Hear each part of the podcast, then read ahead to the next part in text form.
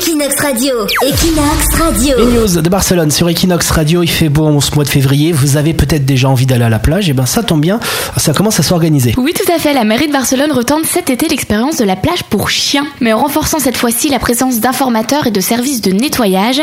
C'est toujours sur la plage de Yevante et elle aura la même surface que l'année dernière, c'est-à-dire 1250 mètres carrés. Ce qui est assez grand globalement, Assez grand, mais c'est quand même limité à une centaine de chiens. c'est déjà pas mal. Et en 2016, elle avait accueilli plus de 13 000 chiens au total. Et cette année, c'est du 1er au 20 du 1er juin pardon, au 25 septembre. Donc vous pourrez aller à la plage avec votre chien.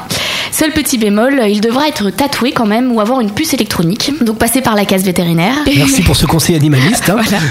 Donc de la police au conseil municipal de protection des animaux, tout le monde a l'air en faveur euh, de la plage pour chiens.